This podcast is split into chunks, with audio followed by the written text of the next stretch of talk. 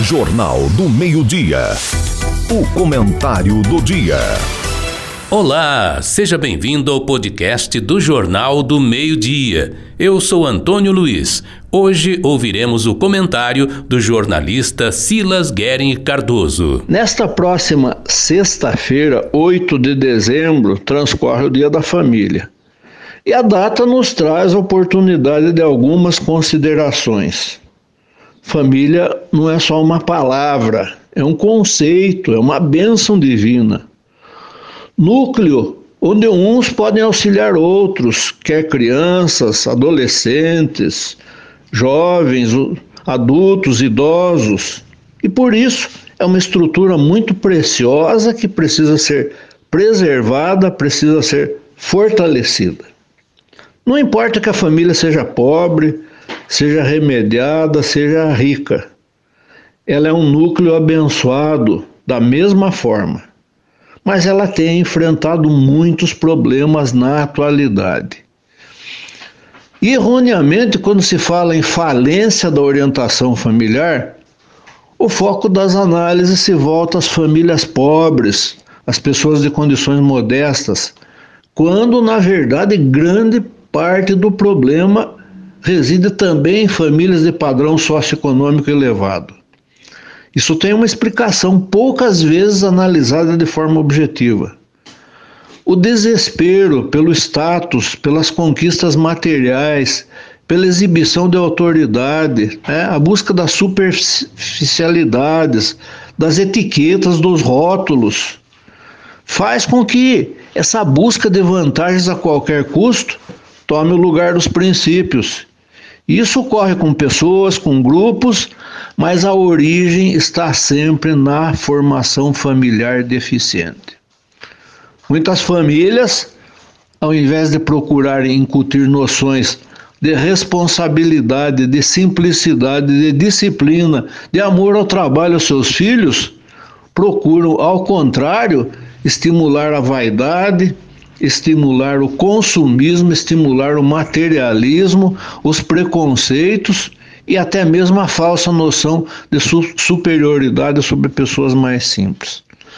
Não é de se admirar que uma parcela deles venha a se transformar em problemas para a sociedade.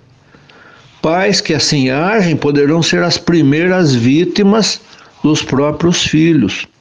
Hoje, por exemplo, proliferam casos de filhos que, sem a menor cerimônia ignoram os pais, isolam-nos do convívio social, isso quando não os atiram em asilos ou similares, quando poderiam perfeitamente mantê-los no convívio familiar, valorizando sua autoestima, compartilhando seu dia a dia. É óbvio que todos precisam trabalhar, todos precisam buscar o progresso e, na medida do possível, melhorar o padrão socioeconômico.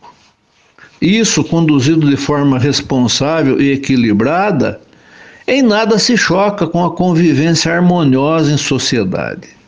É perfeitamente possível conciliar trabalho com amor pela família, pela comunidade. Cada um de nós tem uma parcela de responsabilidade na luta pela construção de uma sociedade melhor, de um mundo melhor. Esse esforço começa dentro da família, começa dentro do próprio lar. Há pessoas que, com uma hipocrisia até revoltante, conseguem ser extremamente gentis em sociedade, mas são verdadeiros tiranos dentro de casa, maltratando uns, humilhando outros, né? ou ainda segregando familiares pobres ou familiares idosos. Se nós quisermos analisar quem é uma determinada pessoa, nós precisamos, antes de mais nada, saber como ela trata a sua própria família. Porque na sociedade lá fora é muito bonito ter um sorriso, né? ter uma, uma, uma, uma atitude simpática com as pessoas, mas precisamos ver como ele trata a própria família.